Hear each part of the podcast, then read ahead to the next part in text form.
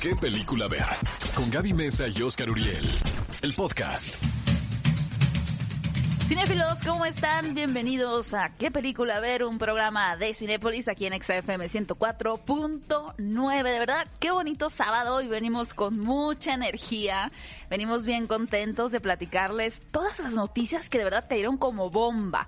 Y bueno, pues este programa jamás estaría completo sin el humor y toda la energía de mi querido Oscar Uriel. ¿Qué tal amigos? ¿Cómo están? Bienvenidos a ¿Qué película ver? Un programa de Cinépolis. Qué gustazo estar este sábado 26 de septiembre aquí con ustedes muy temprano por la mañana. Tenemos un programón porque me van a acompañar parte del equipo del Club de los Idealistas, peliculón loco, que tienen que ir a ver a los cines. Va a estar Marcelo Tobar, Tiaré, el Chespi. Vamos a ver quién se conecta eh, con nosotros en esta hora. Y también les vamos a contar, amigos, qué sucedió en la pasada edición del Festival de Toronto, el cual fue un híbrido porque hubo eventos que fueron presenciales, obviamente a la entidad, a los cuales pues no pudimos asistir. Nos dijeron a toda la prensa internacional, Ni se ni se les ocurra sacar su boleto porque no van a ser bienvenidos. No Pero- mandes el pasaporte para atrás. Nada, nada. El año que entra, si bien nos va, vamos a estar por ahí, pero vimos muchísimas películas a través de una plataforma y les vamos a decir qué tal están.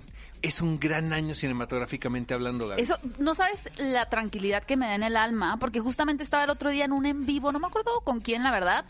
Pero me decían, no, es que el próximo 2021 yo creo que va a estar muy pobre. Ah, ya me acordé. Como que en la competencia de los Oscar. Y yo dije, no, porque me dijo mi querido Oscar Uriel que las películas que pudo ver Va en Toronto están muy buenas. ¿De qué hablan? No se vayan con la finta de la pandemia. Yo me preocuparía el año que entra. 2022. Exactamente, porque finalmente las producciones están más o menos paradas. Y eso entre comillas, ¿eh?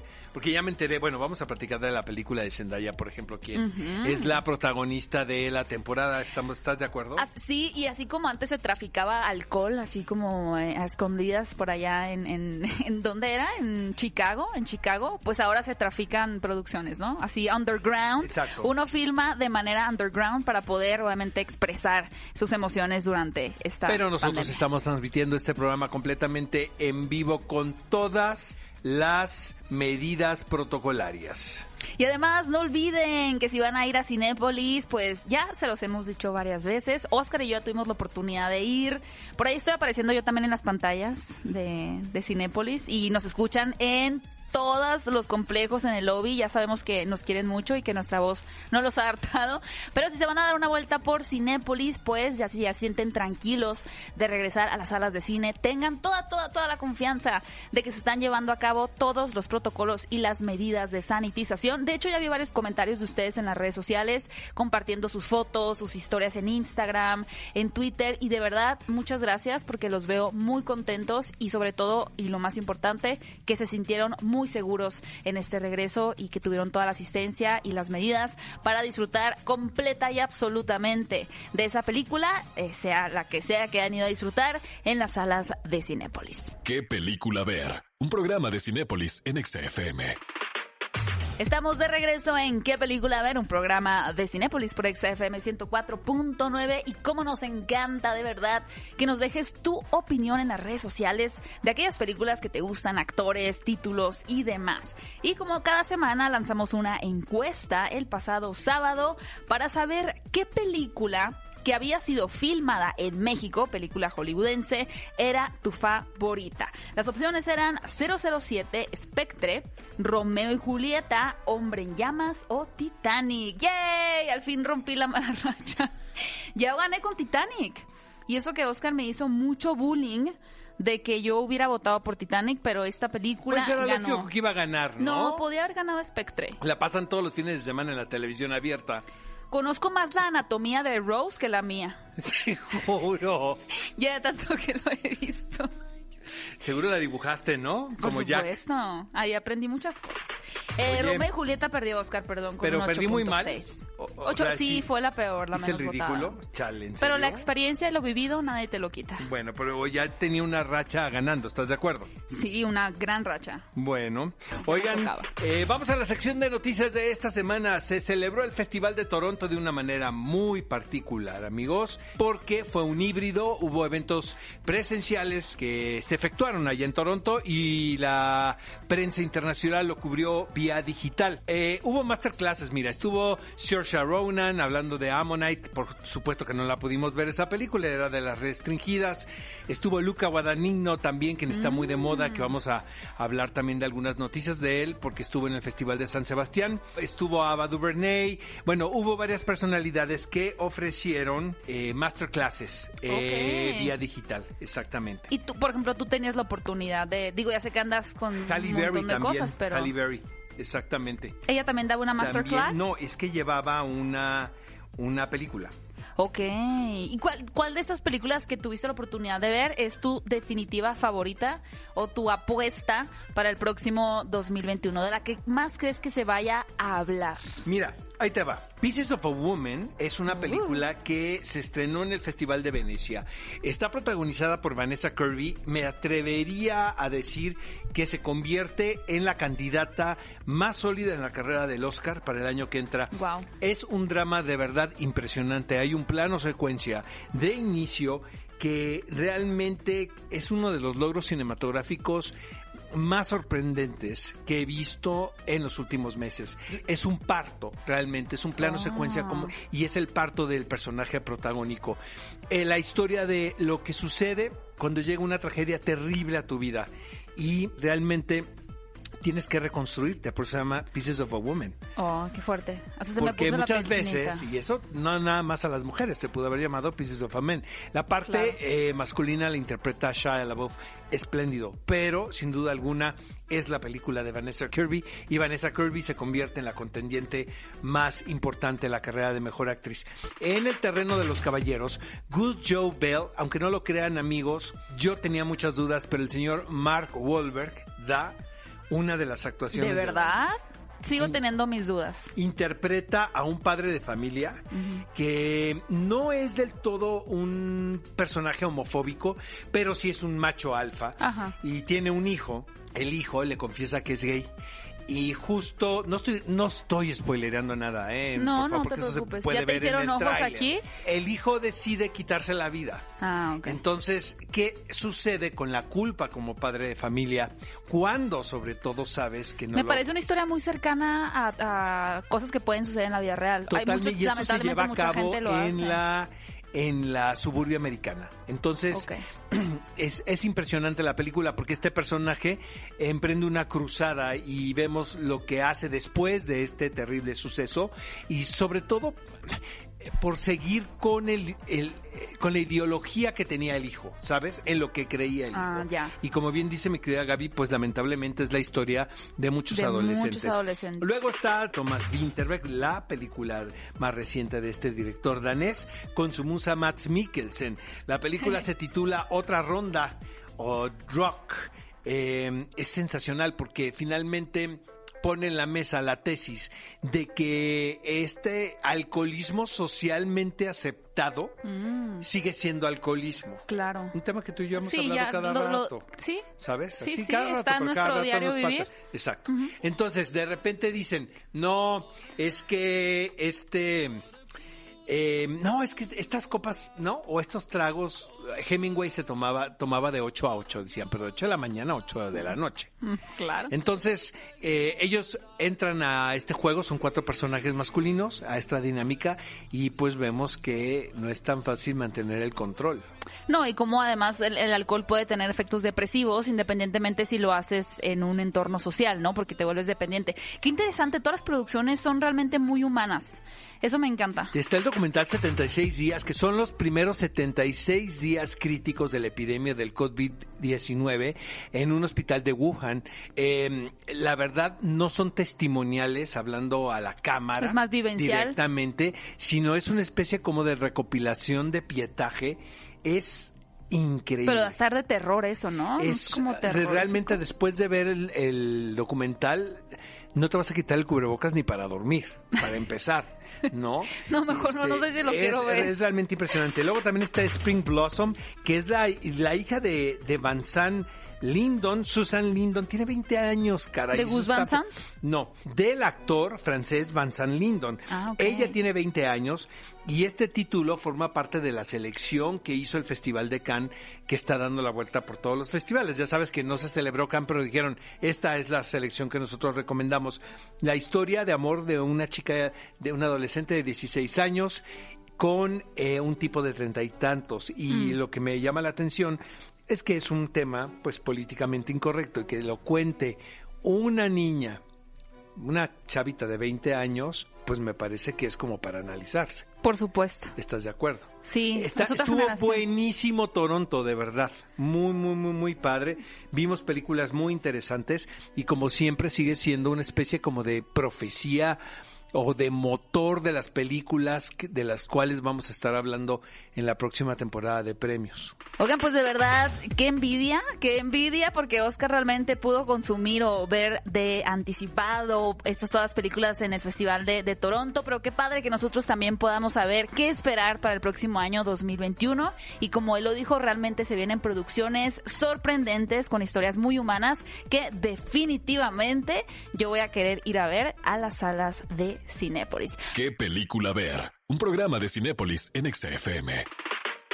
Cinefilos, estamos de regreso en qué película ver y queremos continuar compartiéndoles las noticias. Y bueno, muchos podrán decir que este es 2020, el año de la pandemia, pero los vamos a corregir porque es 2020. El año de Zendaya. de Zenda- que luego mucha gente le dice Zendaya. Zen- Zendaya. En Pero los- sí es Zendaya. En los semis, mis amigos los bilingües, ya sabes, Zendaya. Zendaya. Zendaya. Ah, Zendaya. Zendaya con Son de la Z. escuela de Marta de baile, Zendaya. Oigan, pues Zendaya hizo, rompió un, un récord, o más bien hizo historia al ganarse un premio Emmy, que son estos premios que se otorgan a lo mejor de la televisión. Esto por su participación como mejor actriz de drama en la serie de Euforia. Realmente una serie muy buena, pero bueno, aquí nos dedicamos ¿Qué a hablar de Zendaya? películas. Tiene 23, algo así. 23. Tiene Sí, como es muy 23. joven, la verdad. Y ahora filmó una película Ah, Underground. les tenemos que comentar eso, amigos, porque la noticia es que, pues ya saben, algunos de ustedes, algunos de nosotros, durante el encuartelamiento que hicimos, vimos series, estuvimos youtubeando, comimos, bebimos. poquito, pero sí. Exacto, chateamos. No, pero hubo quienes hicieron una película en su casa, como Zendaya y John David Washington. Que lo acabamos de ver en la última película de. Christopher Nolan, que es Tenet. Exactamente, dirigido por Sam Levinson. Parece ser, amigos, que la película quedó tan, pero tan bien, que después de que enseñaron un primer corte, porque es una película independiente, lo pusieron sobre la mesa de ahora, pues, ¿quién lo va a distribuir? Pues hubo una guerra Rebatija, entre. Casas productoras. Parece ser que es un gran título. A ver. Genial, me parece increíble y pues hay que esperar más cosas de esta joven actriz Zendaya. Oigan amigos, a alguien que tampoco le fue muy bien esta semana es que a mi querido Gary Oldman con su Oscar y todo. su ya primer saben, Oscar, todo el mundo creíamos que Dark- ganara The ya. Darkest Hour realmente donde él un tour de force interpretando a Winston Churchill. Las horas más oscuras será en Exactamente. español. No había duda, ¿no? Me acuerdo que ese año toda la apuesta estaba sobre él. Pero resulta que me lo demandan A él y a la casa y al estudio, que Mm. es Universal, NBC Universal. Porque parece ser que hay un escritor que trabaja para History Channel que escribió un guion que se titula Churchill y que él fue el que dijo, creo que Gary Oldman puede ser un gran actor. Le envía el, El guion. guion. Le envía él también el guion a varios ejecutivos del mismo estudio, de la misma casa productora. Resulta que según la demanda que se hace en Los Ángeles, California, varias partes del guion, del libreto de The Darkest Hour son idénticas a las de Churchill. Medio se lo Pero lo que es tremendo aquí es que él puede comprobar que ellos recibieron el libreto de Churchill. Porque, ahora, ¿por qué se habrá tardado tanto en hacer esta demanda? Yo creo que estaba muy bien asesorado porque Tenía- yo estaba, ya sabes, el que no tiene nada que hacer, ¿verdad? este, oye. empecé a escribir la noticia y dije, ah, esto está como muy interesante. Entonces me puse a leer realmente. Yo creo que est- está muy bien asesorado esta persona. Y creo que eh, eh, se esperan en el momento, o sea, los abogados te dicen no, no es ahorita y pueden suceder Mm. muchas cosas. Puede ser que el panorama político no sea el adecuado, puede ser que las condiciones no sean, lo que ellos quieren es ganar y Claro. ganar mucho dinero.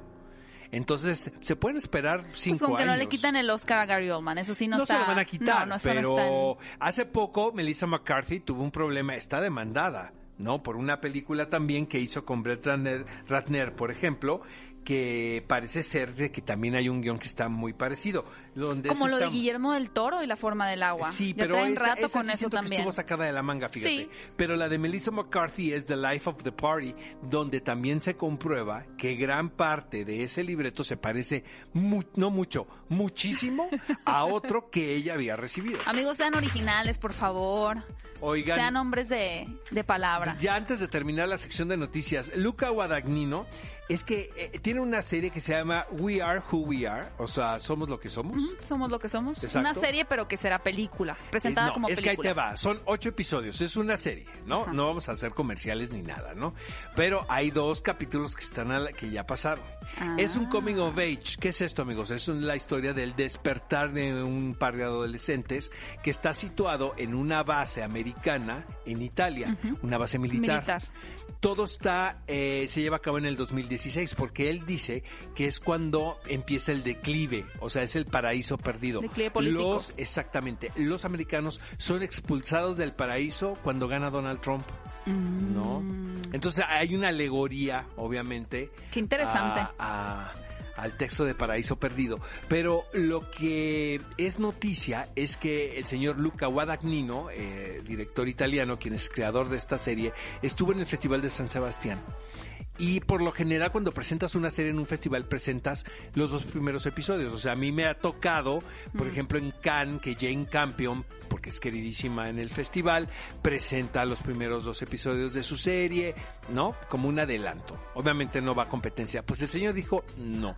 Si quieren la serie completa y que se arme una versión Sin, sin, sin de intermedios. 446 No, bueno. minutos. No es la primera vez, pero vaya, echarse ocho episodios en una sesión como si fuese una película. Bueno, pero él de dice, 8 a 400. Él dice, es una película, ¿no? Entonces, pues ahora sí, háganle como quieran. A ver, esta encuesta de la semana sí se va a poner bien interesante, pienso yo. No sé, ni siquiera sé a quién darle mi voto. Porque queremos que vayan a las redes de Exa, arroba ExaFM en Twitter y voten en esta siguiente encuesta que dice lo siguiente. ¿Quién de estos cuatro famosos que incursionaron en el doblaje es tu favorito? Las opciones son Eugenio Derbez en la película de Shrek, Omar Chaparro en Los Increíbles o Kung Fu Panda, Consuelo Duval en Los Increíbles o Víctor Trujillo en Monsters Inc. ¿Cuál es su favorito? Vayan a votar en cuanto puedan a las redes de EXA. La próxima semana vamos a compartir los resultados. Yo ya tengo mi favorito, te digo. Mm, pues Eugenio Derbez, No, ¿no? hombre, por supuesto que no. Víctor Trujillo por Monster Inc. Ok. Pero por mucho. Yo sí voy a Aparte, a mí la película Eugenio. me encanta, Monster Inc. Es fascinante. Cuando estoy deprimido la pongo, te lo juro. Qué tierno, Oscar. podemos ver en Cinepolis Click. Está en Cinepolis Click. Yo voy a votar por Eugenio Derbez porque la verdad es que yo siempre vi la versión doblada, nunca vi eh, la de Eddie Murphy y sí creo que el burro de Shrek es es la película. El burro de Shrek es la película y me encantó la tropicalización que se hizo eh, con el trabajo de Eugenio Derbez. Pero bueno, la próxima semana vamos a compartirles los resultados. ¿Qué película ver? Un programa de Cinépolis en XFM.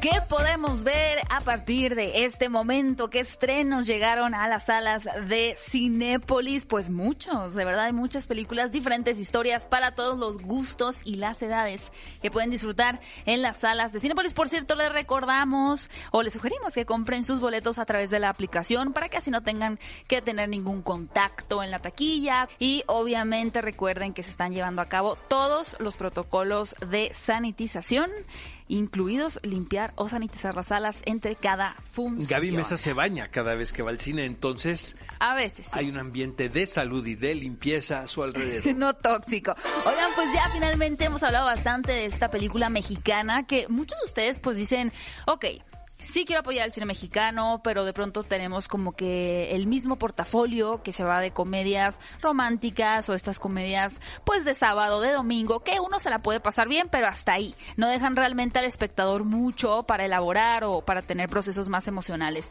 Pues ahora sí que llegó una que de verdad pues no se van a poder quejar de eso porque es una gran opción, una película que realmente invita al espectador a hacer una reflexión sobre dónde se encuentra o dónde pensaba que se iba a encontrar años atrás. Me refiero a El Club de los Idealistas, dirigida por Marcelo Tobar. Es una película completamente coral, donde tenemos a toda una generación de amigos quienes se prometieron tener una casa de campo donde eventualmente pues todos podrían convivir y ser felices. Una, una idea muy utópica pero ustedes ya se habrán dado cuenta aquí en la cuarentena que estar encerrados con otras personas pues siempre saca a flote muchas de las emociones o conflictos que uno tiene atorados. Entonces este lugar eh, muy idealista realmente será un punto de encuentro y sobre todo un punto de quiebre para estos diferentes amigos para conocerse mejor y para decirse de frente muchas cosas que tal vez pues o han cambiado o no tenían antes la valía. Yo creo que es una película muy ad hoc a esos tiempos. Eh, parece ser que se hizo para para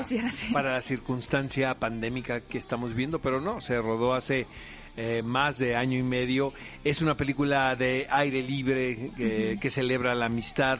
Eh, se antoja estar ahí, la verdad. Hicimos una comedia y luego la gente llora, fíjate. Pero no sé ni cómo tomarlo eso.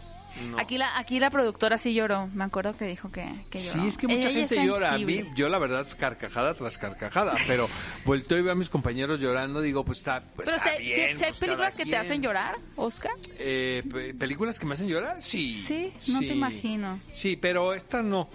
No, la verdad. No, yo creo que sí, es me, me sigo riendo mucho. No, pero sí tiene momentos bastante hay dos, Tres chistes que, que los sigo escuchando y me siguen dando risa. Pero bueno, El Club de los Idealistas no es una película nada más como para cuarentones o chavorrucos o adultos contemporáneos. Es para toda la familia.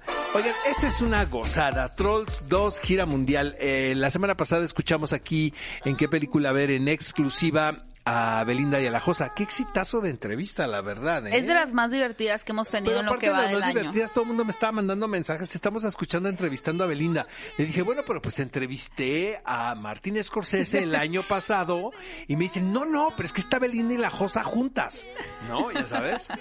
Pero bueno, las voy a sumar al currículum si tanto les impresiona. Por supuesto, ponen la portada de tu... Es una película animada llena de color. Aparentemente está hecha para niños de kindergarten, para toddlers, como dicen los norteamericanos. yo siento que la hicieron para Pero mí. Pero siento que todo mundo le entra al, al asunto de los trolls.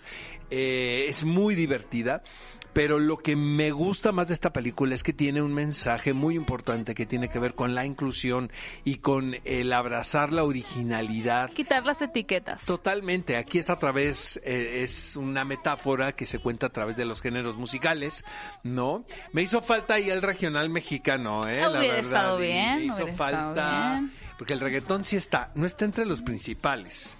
Entre los principales está el pop, está el rock, está el techno bueno, no me acuerdo. Música clásica. Música clásica. Vayan a ver Trolls 2, gira mundial, película divertidísima, animada para toda la familia. A ver, ya les dijimos que con el Club de los Idealistas, pues tenemos esta oferta de cine mexicano que no es el clásico cine de la comedia romántica. Pues aquí tenemos otra opción que ahora sí se va al polo opuesto, porque chéquense nomás, es una premisa de narcos contra zombies. Así es, ahora yo no sé quién pueda más, eh, si tuviera que apostar, pues no sé a quién le iría, pero esta película eh, mezcla diferentes géneros entre el drama, la acción y la fantasía y se sucede dentro de una casa eh, de seguridad con varios personajes que están intentando sobrevivir. Entonces, a pesar de que puede parecer al inicio, tampoco está haciendo spoiler porque está en el avance, que estos personajes pues están tratando de liberarse de este aspecto de la mafia o de algunas eh, malos trueques que hayan hecho anteriormente con otro bando, pues no realmente la cosa se torna mucho más fantasiosa y con muchísimos toques de acción. Si les quedó la cara como de ¿qué? No entendí, o sea, ¿cómo de qué va esto? Pues dense una oportunidad de ver esta película que se llama Sin Origen, dirigida por Roberto Castañeda. Queridos Army, yo sé que están ahí afuera, yo sé que tumbaron la página de Cinepolis comprando los boletos en la preventa de esta película llamada Break the Silence, por supuesto, de los ídolos del K-pop de BTS es. ¿Por qué es tan importante esta película? ¿Por qué se tumbaron ahora sí que el sistema en búsqueda de comprar boletos para la preventa? Pero viste así desde Colombia, todo, todo, todo. mandando mensajes, ¿no? Es que, ¿sabes qué? ¿Qué está pasando? Este fue un tour, Oscar, yo sé que tú no eres tan K-popero. No, ese es Bully. Eh, Bully, sí, nuestro querido Bully, te mandamos un saludo. Pero bueno, ellos tuvieron un tour, eh, un tour mundial que se llamaba Love Yourself, Speak Yourself, y ya terminó, ya concluyó. Pero este documental pues nos va a presentar toda la gira, que fue en diferentes ciudades, de verdad impresionante, Los Ángeles, Sao Paulo, París, Osaka, eh, Londres, eh, muchos lugares de verdad. Y pues es una oportunidad para todas las armies o las fans de este tan impresionante grupo de K-pop para conocer pues cómo se, se convive realmente, cómo funciona esta dinámica entre los integrantes y poder también sentir un acercamiento a ellos a través de las diferentes experiencias que van a ir narrando a lo largo de esta película. Y como si eso no fuera suficiente, además de que la pueden ver en Macro XE para que realmente sientan que están en uno de estos conciertos y, y se sientan realmente inmersos en, en la experiencia, pues chequen esto. Ahí les va, pongan atención por favor. Por cada boleto comprado de esta película, nuestro querido tío Cinépolis les va a regalar antes de entrar a la función un boleto conmemorativo de la colección de BTS. Ahora bueno, sí para hasta que salgan ganas me dieron a mí de ir, fíjate. Tú sí. nada vas a ir por el boleto conmemorativo. Por supuesto, vamos después de aquí del programa. Vamos, vamos, vamos. A ver Y si nos aquí sales ya. varios. tenemos A ver varios. si hay lugares, ¿no? Porque con esta locura. Oigan, además de estos estrenos, les recordamos que también siguen en cartelera grandes películas como Tenet de Christopher Nolan, Scooby-Doo, una, a mí me encantó, la verdad, es una película muy bonita para toda la familia, una cinta animada, La Isla de la Fantasía. Cuidado Vámonos- con lo que deseas, Cuidado que le ha ido increíble esta película mexicana de género de suspenso. Le ha ido muy bien. Excelente. Espías en Manada, que recomendamos muchísimo aquí, porque se trata de una cinta de animación que no viene de Hollywood. Exactamente, internacional. Y también les recordamos que el próximo jueves primero de octubre se va a estrenar una película exclusiva de Cinépolis llamada Padre No hay más Uy, amigos, les tenemos una mega sorpresa, pero no puedo decir nada porque me van a regañar. No, ya sí. muchos regaños. Muchos Muchos regaños, en un día, sí. Siempre Sí, nos están ya, aquí dando mucha lata. ¿Qué película ver? Un programa de Cinépolis en XFM. Los protagonistas, sus creadores, de la pantalla grande a tu radio. La entrevista en ¿Qué película ver? de Cinépolis en XFM. Cinéfilos, ahora sí, ya no tienen pretexto de irse a Cinépolis porque ya se estrenó el Club de los Idealistas y la semana pasada tuvimos la oportunidad de platicar con parte del elenco y ahora nos acompaña también más elenco, de verdad, de esta película. Más el director también. Más el director, que estoy segura que va a ser un reflejo para muchas personas, sobre todo de una generación en específico, pero no se limita a eso, sino que todos vamos a poder encontrar un poquito de nosotros ahí. Y tenemos aquí a Juan Pablo Medina, Terés que anda, Marcelo Tobar, el director, y a Giselle Curi. Bienvenidos. Oigan, chicos, ¿qué se siente ahora sí que la película esté en cines después de, de este largo proceso, podemos decirlo? Pues qué emoción que por fin ya, ya se pudo, a pesar de esta pandemia, qué felicidad que, que se puede estrenar esta película tan chida, tan emocional, tan de la amistad, eh, que nos va a venir a abrazar el corazón a todos. Después de haber vivido muchos meses encerrados, el poder salir a disfrutar esta bella historia, pues qué, qué bonito. Yo no, te- he, no he tenido la oportunidad de verlo, de verla en gigante, me encantaría. Pero, Pero ya la viste en la compu, por lo menos, Giselle. en la, en la compu sí. ¿Y te gustó? ¿Te gustó? Me, me encantó, me encantó. Hasta me acercaba más y así para tener full di- detalle de, de todo. Ella lo- la, la vio hasta en 3D, nosotros no. 4DX. en 4K. Con el splash. Exacto. Oye, Giselle, algo que comentaba al inicio y estaría bien interesante escuchar tu opinión también, es que si bien esta película puede dirigirse de alguna manera como directamente a una generación en específico, eh, tú y yo que me parece compartimos la misma generación millennial, me gustaría escuchar por qué crees que también esta película pueda conectar con un público más joven. Eh, pues yo creo que eh, no necesariamente eh, es, dirigida como a un cierto tipo de, de generación. Creo que todos podemos conectar con, con esta película. Y en mi caso, pues eh, yo también soñé algún día y todavía con, con que mis amigos y yo tengamos neta un espacio donde podamos convivir más de grandes y demás. Entonces, no creo que sea como nada más si tienes de cierta edad para arriba puedes conectar. Creo que todos podemos conectar porque pues el mensaje es la amistad eh, y lo chido de todo. Entonces creo que eso pues, conectas teniendo, siendo millennial, generación Z o, o la generación que sea. Y agregando Genial. Es que, ¿en, qué, poco en qué de- generación van, eh? ¿Cuál es la de ahorita? La Z. ¿La Z? La TikToker La es la Z. Z. La TikToker es la Z. Sí. Tú no eres TikTok. No, ya eres no me Z. tienes que estar evidenciando. Tú ya eres Sí más para acá, te acercas más a las mías. Oye, Marcelo. Marcelo, sí nos tomó por sorpresa la recepción de la película, ¿verdad? Porque realmente no lo pensamos así. No, para nada, no, no, no, no. Pensábamos estrenar en el Festival de Guadalajara y yo ya me había comprado mis tacones y una semana antes, eh, me cancelaron el festival y no pude hacer mi, mi, mi, pasa- mi pasarela. Yo también perdí mis boletos de Guadalajara que ya había comprado. ¿Ya llevabas vestido de Michi? ¿También te haré? Eh, no, no de Mitzi, pero sí llevaba vestido. Esos boletos te los tiene que pagar Oscar Uriel, este, te haré. A eso te los pague la otra productora, Elsa Reyes. Ella es la rica. Ven que yo hago radio para sobrevivir, les consta, ¿no? Oye, este, Chespiro, ¿y qué viene después de esto? Ya no más películas de fin de semana de amigos que se van de peda. ¿Estás de acuerdo, no? Guadalupe Reyes es una gran película. No estoy diciendo nada de Guadalupe Reyes. A mí, la verdad, me divirtió muchísimo Guadalupe Reyes, ¿no? Sí, bueno, pero este regresando al tema principal, eh, muy contentos de que, de que se estrene en 1200 pantallas el Club de los Idealistas y agregando un poco lo que decía Giselle, también los millennials pueden decir, o sea, como decir, yo no quiero envejecer como esos chavorrucos que nosotros le llamamos idealistas, ¿no? Entonces, Mm. Este sí va para todas las edades también. Gente más grande puede decir, oye, mi hijo está ahí, o mi sobrino, o sea, todo el mundo la puede ver porque lo importante de la película es que habla de la amistad. Marcelo, yo te quería preguntar, ya, ya hemos visto cómo eres una persona que no se limita, ¿no? En, en esta cuestión para poder filmar una película, ya lo has hecho en diferentes formatos. Y lo que me encanta es que en esta ocasión también estás explorando cómo el tener un grupo de personas en una sola locación no tiene que ser una limitante para contar una gran historia. Entonces quería saber si al momento de planear como lo que sigue en tu filmografía tienes estos conceptos en mente de cómo poder expandir o seguir explorando o esta película del Club de los Idealistas se dio naturalmente sin tener tanto eso presente? No, por- primera vez escribí algo que no pensaba tanto en cuidar el presupuesto porque era la idea que fuera una película de, de alto presupuesto, de un, in- de in- un presupuesto inmenso comparado con mis películas anteriores. Ok.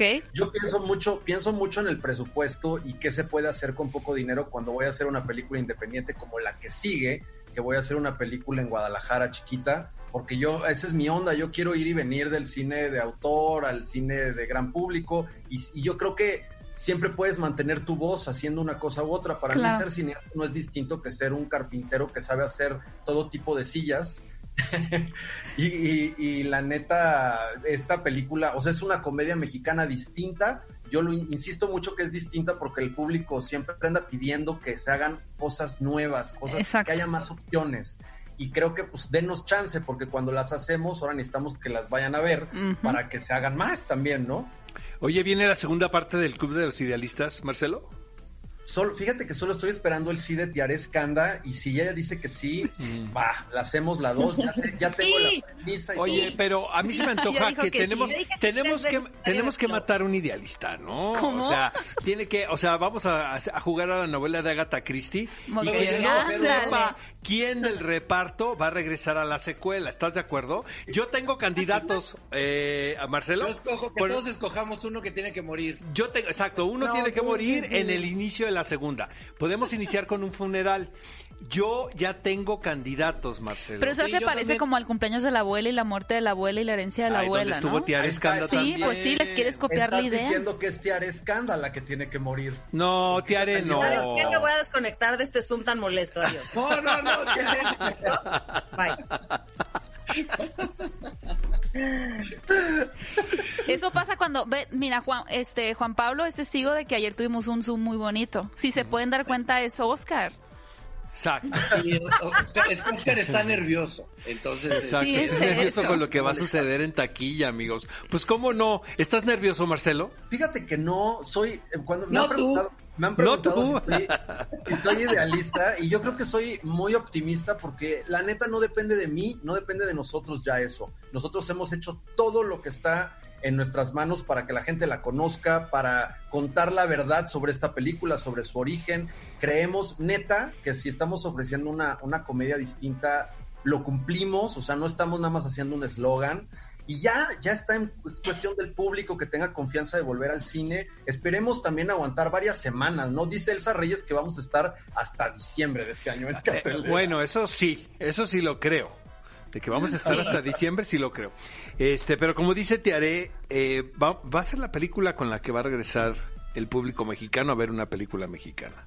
Yo creo que nos hace falta, Oscar. Yo creo que sí, sí es una película, como decía Giselle, que nos va como a calentar el corazoncito. Y esta película te, te pues te pone en la mesa cosas divertidas en que pensar, cosas entrañables en que pensar, eh, libertad, te da una sensación de libertad, el hecho que la locación sea tan bonita y en espacios abiertos, y esta dinámica de los amigos, el, el pues todos los cariños y todos los conflictos y todo, realmente te va a hacer pasar un muy buen rato y además te vas a sentir orgulloso de que sea una peli mexicana, que como la define Marcelo es una comedia de autor, porque tiene lo mejor de los dos mundos. Es una película comercial, bien hecha, entretenida, todo, pero también con un valor artístico. Entonces, pues, ¿qué más se puede pedir para volver al cine? Oigan, niños, este, los quiero muchísimo. ¿eh? Mucho, mucho, Igual, mucho, mucho. Igual, igual, y este, pues ojalá eh, la gente conecte con la película y el boca a boca ayude y que la gente se sienta segura de ir al cine y les garantizamos que van a pasar un, un rato increíble. Claro que sí. Muchísimas gracias Muchas amigos. gracias. Escuchamos a los idealistas. No dejen de ir a ver esta película a su cine más cercano. ¿Qué película ver? Un programa de Cinépolis en XFM. Amigos, esto es ¿Qué película ver? Un programa de Cinépolis por ExaFM 104.9. Bueno, no puedo creer que no habíamos recomendado esta película en el clásico de la semana. Es para románticos, la verdad. Audrey Hepburn, obviamente, pues nos cae a todos increíble. Eh, una estrella con este carisma, con esta elegancia. Eh, no sé qué tan buena o mala actriz sea, pero tenía un rango actoral que ella conocía perfecto, lo que sí denota que era muy inteligente y que pudo explotar en diferentes comedias agridulces, por ejemplo, como es el caso de Desayuno con Diamantes, Breakfast at Tiffany's, basado obviamente en la novela de Truman Capote. Truman Capote no quería que Audrey Hepburn protagonizara la Marilyn película Monroe, porque ¿no? ella ella ya era una era una estrella muy importante. Truman Capote quería a Marilyn Monroe porque el personaje realmente es una prostituta. Lo que pasa que el retrato que hacen en esta película pues es un poco más sofisticado. ¿saben? Podemos decir que es una mujer de mundo, eh, que en ese momento pues era algo Bueno, muy como lo Julia Roberts en muy Pretty. Woman. Pues sí, pero años después Sí, estamos claro. hablando de muchísimos de años. 1961. Exactamente, es una mujer que vive sola, para empezar, que era soltera, que eso no era tan No, común. No, porque era mal visto. Como si Exactamente. sola. Pero el encanto de esta película, que era una mujer que buscaba el amor, esta, estamos escuchando Moon River de Henry Mancini, que es una de las canciones como clásicas, ¿no? De la época de oro en Hollywood. Y bueno, la escena icónica que todos los días ella se desayunaba su cuernito, su croissant, viendo las joyas, ¿no? Los diamantes. exactamente. Ahora, Cuenta la leyenda urbana que a ella no le gustaba el pan. Y es muy curioso porque si a alguien se le relaciona con el croissant, es a Audrey Hepburn desayunando Claro. ¿no? en la calle en Nueva York. Algo bien interesante, por ejemplo, es que el personaje de Fred era gay, pero debido al código Hays, Exacto. eh, pues no se pudo, Pues es tuvo que, que, todo, censurar todo, todo, esto. todo lo afresaron. La verdad, la novela es increíble. Yo la leí hace muchísimos años, pero la película me encanta porque sabemos todos que es la versión deslactosada de la novela de Truman Capote. Pero aún así tiene un encanto la película que la puedes ver. Hay mucha ingenuidad, por ejemplo, y mucha inocencia que ya no vamos a encontrar en, este- en ese tipo de comedias románticas. ¿no? Por supuesto. Qué ganas de ver realmente esta Hijo, película. no, como de meternos Qué ¿no? ganas de en verla. nuestra cama Desayuno y con tres diamantes. cobijas arriba, aunque esté haciendo calor. Y un croissant. Y un croissant, ¿no? Y obviamente la pueden Y encontrar la en bebida Cinepolis alcohólica de... No, mejor el de cafecito. Amy Winehouse, no, ¿no? Con combina, el vodka ah, derecho. no combina bien Sí, el desayuno croissant de Amy con el alcohol. Una mordida de croissant y un shot de vodka derecho. Más bien desayuno de Oscar Uriel, habría que decirlo. Háblalo con la verdad. El desayuno de Amy Winehouse. Ajá.